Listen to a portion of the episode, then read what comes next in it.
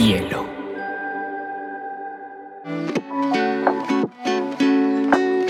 Hola, bienvenidos a Te Cuento News, un espacio donde analizaremos las noticias más importantes del mundo digital y la Web3 en menos de 20 minutos.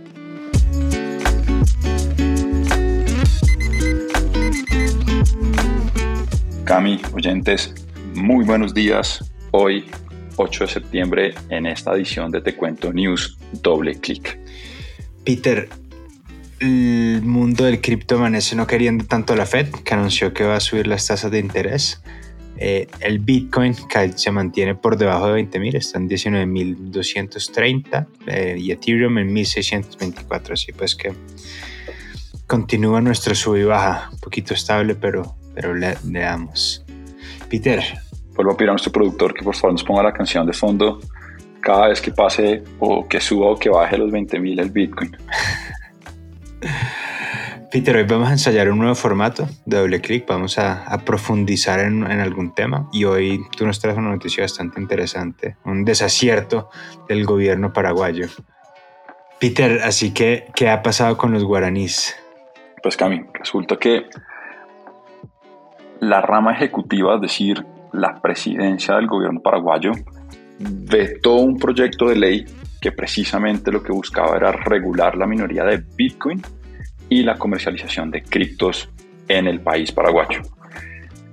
Esto sucedió el pasado 29 de agosto y a través de un decreto firmado, precisamente el presidente Mario Abdo Benítez decidió vetar este proyecto de ley que buscaba, nuevamente digo, regular la minería de Bitcoin y regular el comercio de criptoactivos en el país.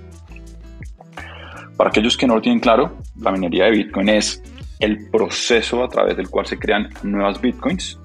Se realiza mediante computadores que van resolviendo problemas matemáticos complejos eh, que definitivamente no pueden resolverse a mano, por lo que se requiere una gran cantidad de poder computacional y energía para que las máquinas puedan resolver esos algoritmos y así nacen nuevos bitcoins. Esto es como la minería digital y de hecho si quieren saber más al respecto los invitamos a que vayan a nuestro capítulo de Bitcoin en Te Cuento. Volviendo a la noticia, el proyecto buscaba principalmente lo siguiente. Buscaba que los mineros individuales y corporativos debían solicitar autorización para el consumo de electricidad industrial y luego solicitar una licencia para que quedasen aprobados y pudiesen empezar a hacer su minería, digamos que de manera regulada y formal. Proponía un registro para que cualquier persona física o jurídica que tuviese el objeto o el objetivo de proporcionar servicios de comercio o custodia de criptomonedas para terceros quedara precisamente registrada y tuviese el gobierno una trazabilidad de quienes estaban ejerciendo ese tipo de actividades daba claridad sobre las instituciones que iban a controlar el buen proceso, tanto en la comercialización como en la minería, en donde lo que proponían era que la Administración Nacional de Electricidad, que pues Paraguay tiene una Administradora Nacional de Electricidad, porque de hecho es un país con grandes fuentes hidroeléctricas, Paraguay es conocido por precisamente su capacidad de generación energética a través del agua, estaría a cargo de habilitar el suministro de energía para la minería. La Secretaría de Prevención de Lavado de Dineros supervisaría todo el proceso de inversión que realizasen las empresas o personas formalizadas en cripto y la Comisión Nacional de Valores estaría encargada de comercializar los activos o los criptoactivos que se transaran en el mercado. Peter, esto suena súper interesante, pues digamos, se siente muy, muy profesional y aunque fue aprobada por las dos cámaras legislativas del país, la rama ejecutiva le cerró la puerta al proyecto. Tema complicado y estas fueron las razones que dieron, de las cuales haremos un doble clic y profundizaremos en, en el programa. Entonces, la primera es que la industria de la minería de Bitcoin es una actividad comercial transitoria y por ende no tiene efectos de desarrollo a largo plazo en el país. La segunda es que no genera mucha mano de obra como cualquier otro sector industrial. Y la tercera es que suministrar energía a la minería implica una competencia directa y discriminatoria hacia las actividades manufactureras. Entonces, a ver, Peter, cuéntanos un poquito de qué es esto de una actividad transitoria. Sí, y la idea aquí en el doble clic es precisamente que podamos ahondar en estos puntos, porque como tú bien lo decías, había una muy buena intención del gobierno regular, que desde la desregulación lo que termina siendo es, un, es una tierra de nadie.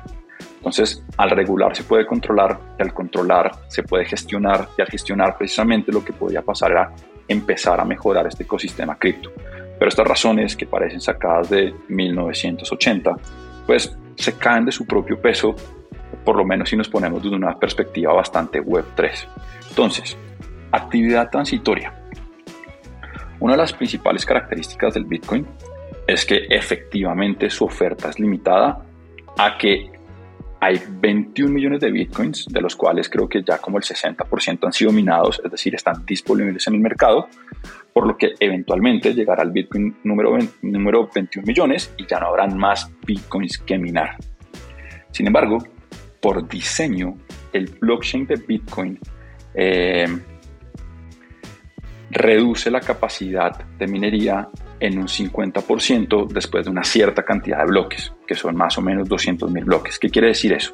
Que si yo hoy mino Bitcoin, la intensidad de energética que utilizo, digamos que me genera un Bitcoin. Después de que pasan 200 bloques de esta nueva cadena o este blockchain, con la misma energía que usé hoy para minar un Bitcoin, voy a poder tener medio Bitcoin. Y así sucesivamente en el tiempo.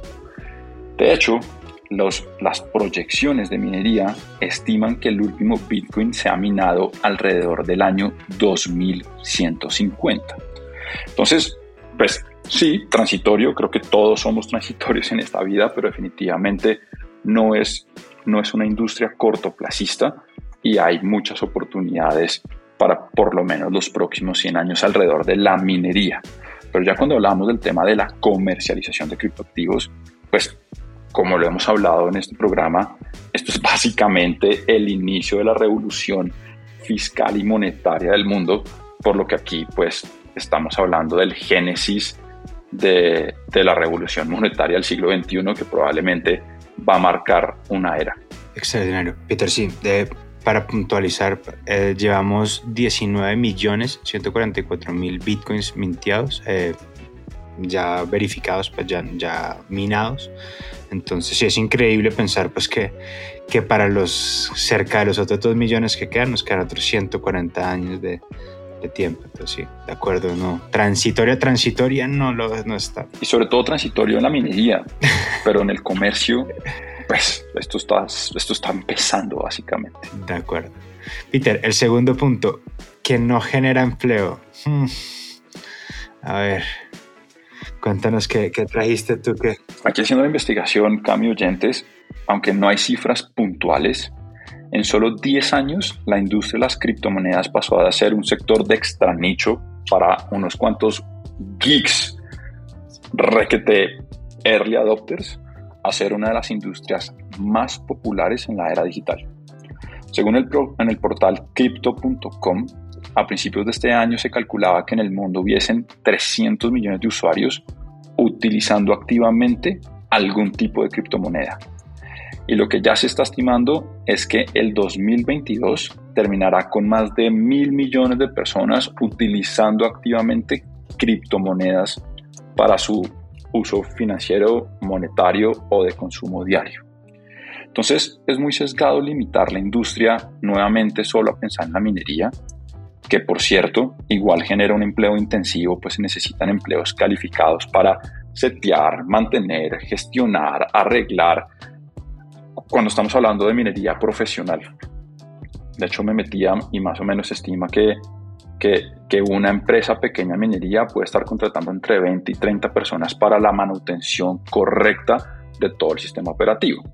Eh, pero bueno, esto, esto, esto, nuevamente es una parte chiquitica de lo que es el ecosistema cripto, eh, por, lo que, ah, por lo que no solamente pasó de ser un mercado de nicho, pasó de tener 300 millones de usuarios a principios de años, sino que el market cap, el, el valor del mercado hoy del ecosistema cripto, ya supera el trillón de dólares en valor y sigue creciendo a tasas exponenciales mes tras mes, sin importar si acá es invierno, verano, llueve o relampaguea.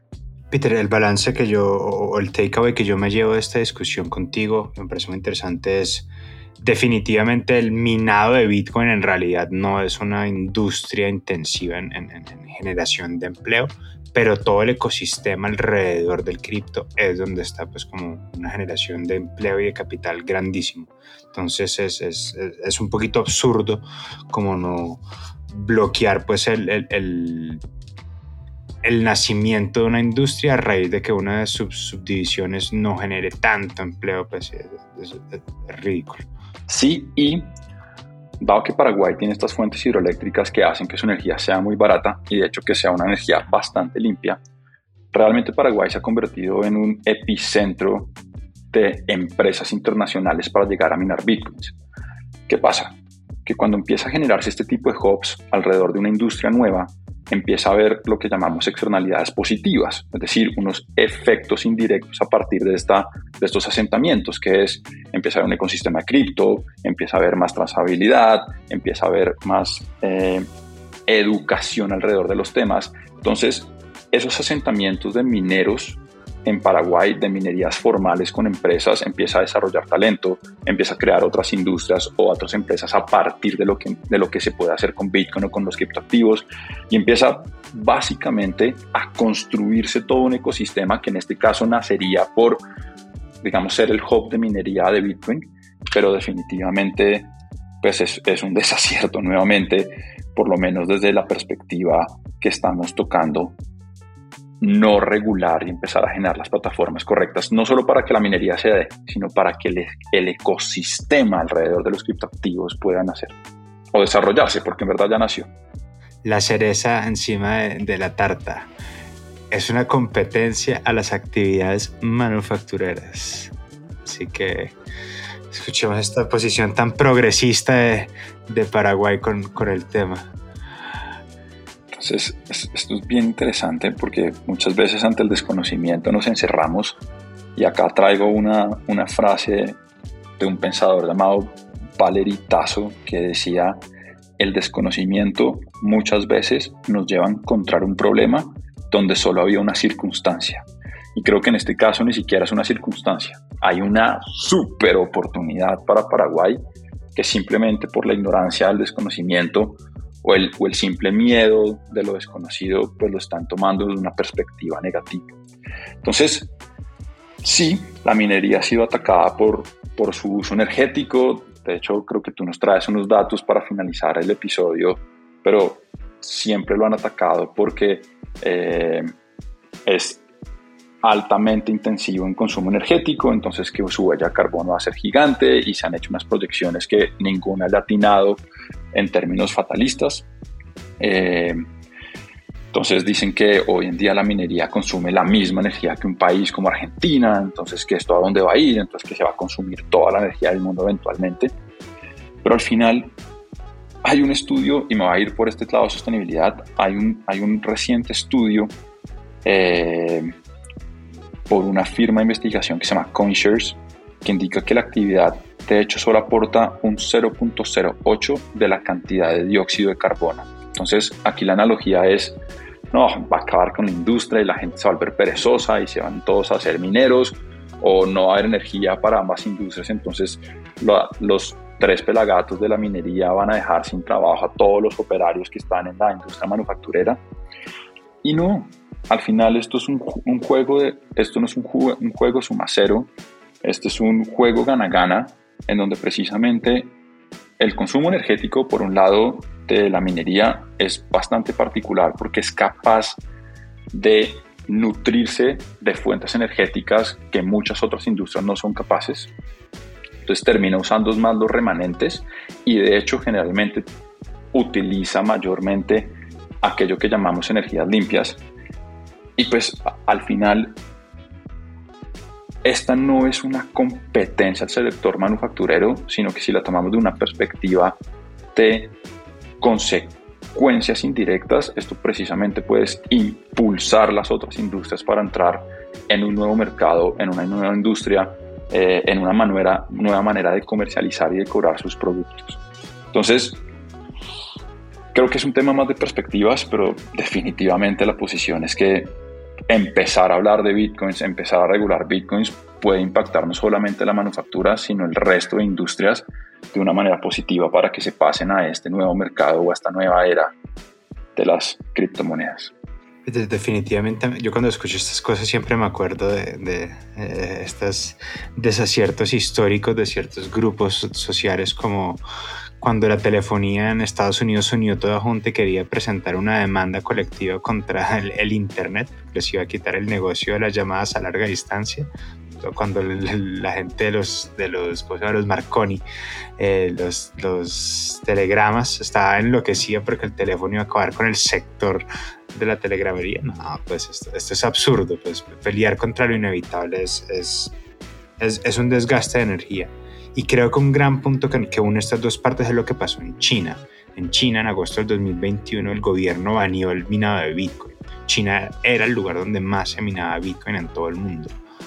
Esto fue un tema muy interesante porque, bueno, uno dice, pues Paraguay vaya y venga, pero China, que era donde estaba el 30 o el 40% de los mineros de Bitcoin del mundo, todo el mundo pensó que esto se podía acabar. Y al día siguiente, como el día siguiente, no, al mes siguiente, el hash rate, que es como el indicador que tenemos para la cantidad de Bitcoin que se está minando en un momento específico, era el más alto en la historia. Y todos los mineros que estaban en China simplemente se fueron a India o a Pakistán o a Kazajstán o a Australia. Entonces esto es un tema de... No, pues no, no, no, se va a acabar. Y, pues, y hacerlo con estas razones es, es bastante absurdo. Es que es un punto muy interesante el que tocas porque es que con o sin regulación lo van a seguir haciendo. El tema es que si podemos empezar a entrelazar la regulación, empezar a construir las plataformas, pues lo que va a generar es una intención efectiva para que el resto de la industria y la economía se pueda permear y se pueda nutrir y pueda empezar a hilar junto al desarrollo de los criptoactivos. Si no se regula, posiblemente haya más riesgos, haya más eh, aperturas a un lado de activos, a una mala utilización de energía, a un desconocimiento del sector. Eh, pero sí o sí la minería, el comercio y la utilización de los criptoactivos no va a dejar de suceder porque se regule o no en un país. Peter, el, el, último, digamos, el último artículo profético que me gustaría comentar es que en el 2017 Newsweek, la edición de ciencia y tecnología de Newsweek, sacó un artículo que al ritmo al que íbamos, Bitcoin iba a acaparar el 99% de la energía mundial en el 2021. Pues ya ven, Creo que esto es de la misma gente de, de Bitcoin, va a acabar con el empleo en Paraguay. Entonces, nada, los invitamos pues a, si algún burócrata del gobierno guaraní está escuchando esto, por favor invítenos a, a, una sesión o compártanlo porque pues están dejando pasar una, una oportunidad grande de tributación y de, de saltar al tren de la modernidad. Bueno, este ha sido nuestro primer episodio, doble clic. Por favor, déjenos sus comentarios, escríbanos para saber cómo les pareció. Por mi lado, Cami, como siempre, un placer. Peter, sí, es, es, siempre muy agradable estos espacios. Nos vemos entonces. Chao a todos. Hasta el próximo martes. See the sky, see the clouds amongst the sun. See the day for everything it could be. Stop treading on that snooze button. Bielo.